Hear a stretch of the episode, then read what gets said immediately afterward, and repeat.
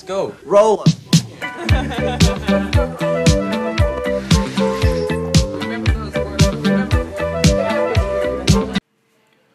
Hola amigas y amigos, les habla Mauricio de Medina y les doy la bienvenida a un episodio más de Aprende, ahorra e invierte.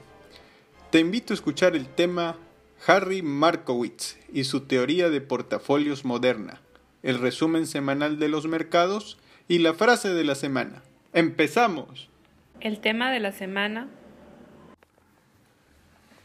En las pasadas entregas de este podcast, de los capítulos 73 al 75, hablé de las historias de Carlos Ponzi, Bernie Madoff y Nick Leeson, personajes que dejaron una huella no muy grata en la historia de las finanzas debido a sus grandes escándalos financieros.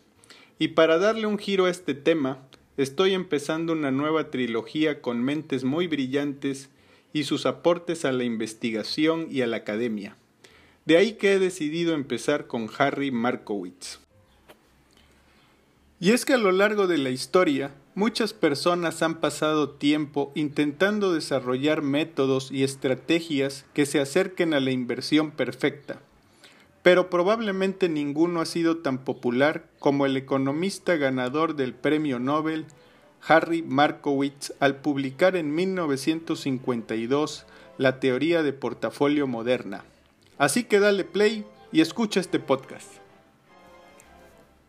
Harry Max Markowitz es un economista estadounidense nacido en Chicago el 24 de agosto de 1927 y entre varios galardones recibió el Premio Nobel de Economía en 1990. Harry Markowitz nació en el seno de una familia judía y fue en la secundaria donde desarrolló interés por la física y la filosofía lo que lo llevó a especializarse en economía en la Universidad de Chicago. Ahí tuvo la oportunidad de estudiar con importantes economistas, siendo uno de ellos Milton Freeman, quien obtuvo un premio Nobel de Economía en 1976. Markowitz, siendo aún estudiante, fue invitado a convertirse en miembro de la Comisión Cowles de Investigación en Economía, que se encontraba en Chicago en ese momento y eligió aplicar las matemáticas al análisis del mercado bursátil como tema de su disertación.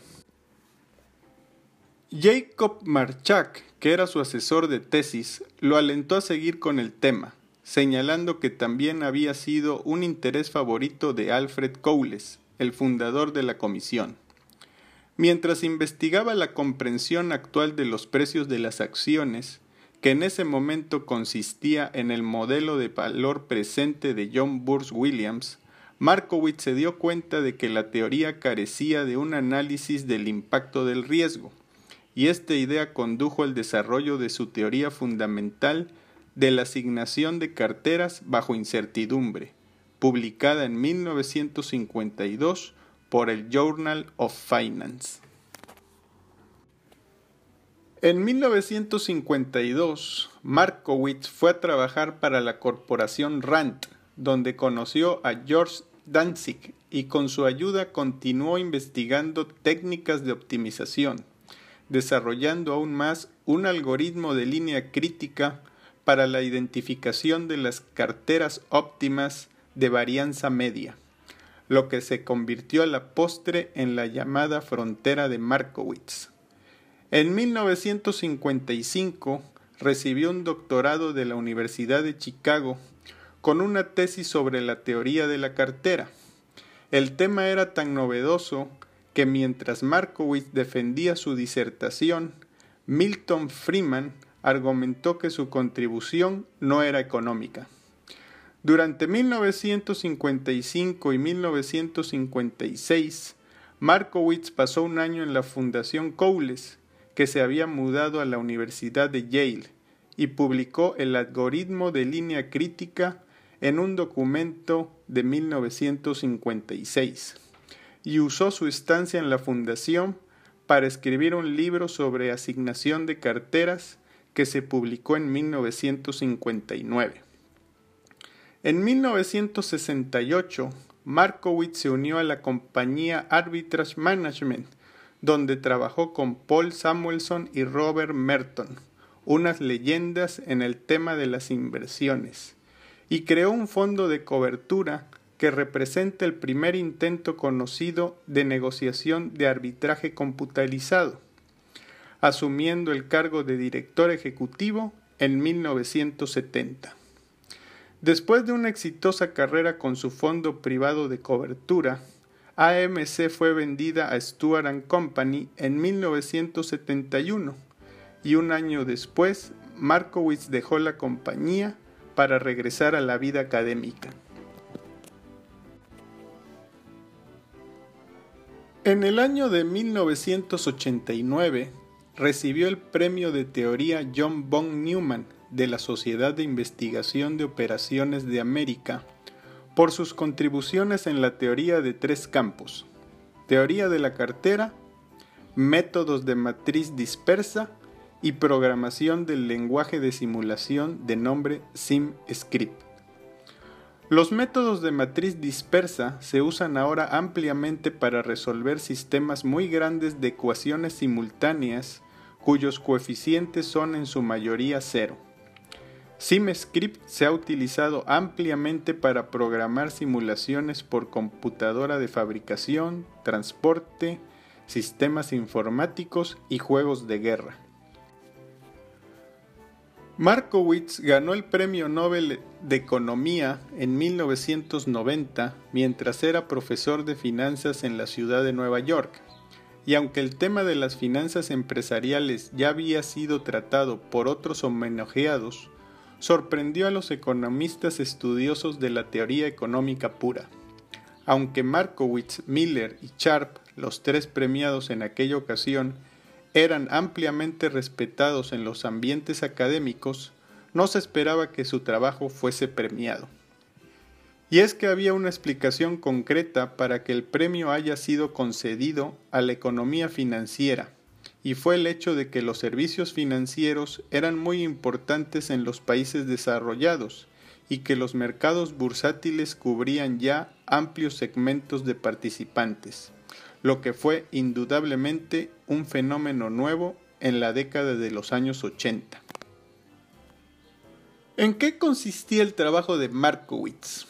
Antes del trabajo de Harry Markowitz sobre la teoría moderna de carteras, la inversión se consideraba principalmente en términos del rendimiento individual de una inversión y su precio actual. El inversionista deseaba obtener una buena acción a buen precio y luego repetir ese proceso cuando tuviera capital para invertir. Markowitz demostró que el rendimiento individual de una acción en particular no era tan importante como el rendimiento y la composición de toda la cartera de un inversionista. En sus propias palabras, Markowitz dijo, los conceptos básicos de la teoría de la cartera se me ocurrieron una tarde en la biblioteca mientras leía la teoría del valor de inversión de John Burr Williams. Williams proponía que el valor de una acción debería ser igual al valor presente de los dividendos futuros, y dado que los dividendos futuros son inciertos, interpreté que la propuesta de Williams era valorar una acción por sus dividendos esperados. Sin embargo, si el inversionista solo estuviera interesado en los valores esperados de los valores, solo estaría interesado en el valor esperado de la cartera. Y para maximizar el valor esperado de una cartera, es necesario invertir solo en un único valor. De ahí que invertir en un único valor no tenía sentido para Markowitz. Por lo tanto, Markowitz se embarcó en el desarrollo de la teoría de la cartera moderna con la base de la diversificación respaldada por conceptos de riesgo, rendimiento, varianza y covarianza.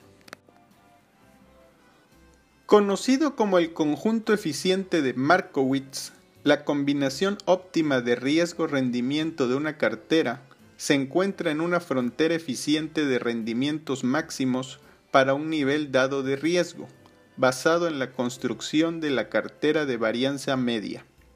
La teoría de las carteras de varianza media que Markowitz revolucionó finalmente se extendió al desarrollo del modelo de fijación de precios de activos de capital, un componente vital en la práctica de gestión de inversiones. ¿Qué hace hoy día Markowitz? A sus más de 90 años, Harry Markowitz todavía se da tiempo para la enseñanza trabajando para varias universidades dentro y fuera de Estados Unidos. Da conferencias vía remota y hace consultoría desde sus oficinas de Harry Markowitz Company. Es asesor en varios comités de inversiones, de varias firmas de asesoría en inversiones y gestión de inversiones.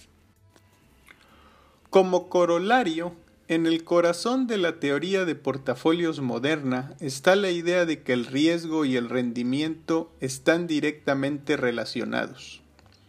Esto significa que un inversionista deberá asumir un mayor nivel de riesgo para lograr mayores rendimientos esperados.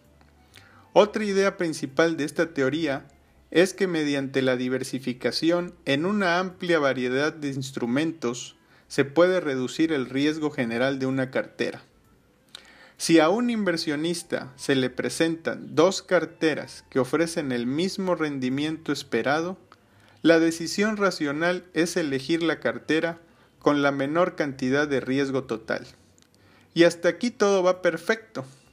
El detalle que para que pueda funcionar se deben cumplir las siguientes suposiciones. 1. Los inversionistas son racionales y evitan riesgos innecesarios. 2. Todos los inversionistas tienen acceso a la misma información. 3. Los inversionistas individuales no son lo suficientemente importantes como para influir en los precios de mercado. 4. Los inversores intentan maximizar los rendimientos dada su situación única. 5. Los inversionistas tienen las mismas opiniones sobre los rendimientos esperados. 6. Los rendimientos de los activos se distribuyen de acorde a una función normal. 7.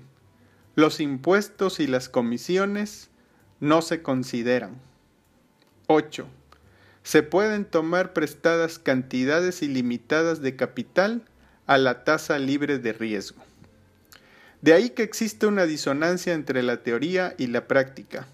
Y de esto no tiene la culpa Markowitz, por lo que su trabajo y aportación serán siempre un tema de estudio para todo aquel que quiera manejar un portafolio de inversión. En un sentido estricto, la teoría de portafolios moderna establece que al tomar decisiones de inversión comprender el riesgo y el rendimiento simplemente no es suficiente. Al invertir en más de una acción, un inversionista puede disfrutar de los beneficios de la diversificación, donde lo más importante es lograr una reducción en el riesgo del portafolio.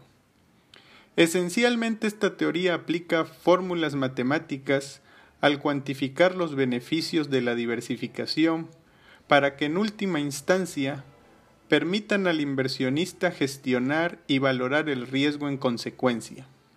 Curiosamente, Markowitz eligió referirse a ella como teoría de la cartera, firme en la creencia de que no tenía nada de moderno. No obstante, el innovador trabajo de Markowitz cambió de alguna manera la forma en que las personas invierten. Resumen semanal del mercado. Al cierre de la semana del 23 de abril del 2021, tenemos que el dólar fix tuvo un rendimiento semanal negativo de 0.23% y cierra en 19.86 pesos por dólar. El índice de precios y cotizaciones de la Bolsa Mexicana de Valores tuvo un rendimiento semanal positivo de 0.75% para ubicarse en 49.091 puntos, mientras que el índice norteamericano Standard Poor's 500 tuvo un rendimiento semanal negativo de 0.14% para colocarse en 4.180 puntos. Por otro lado, en la semana el Z 28 días se ubicó con una tasa nominal del 4.06%. La inflación se muestra en 4.67% y la tasa de referencia en 4%. La frase de la semana. Los gestores de cartera pueden crear las mejores carteras del mundo, pero en realidad no importará si los clientes no permanecen en ellas. Harry Markowitz Gracias por escuchar este podcast semanal de Aprende, ahorra e invierte. Te invito a visitar el sitio mauriciodemedina.com, donde podrás encontrar ebooks, blogs, videos, podcasts, cursos y mucha información adicional. Hasta la próxima. Let's go. Roll.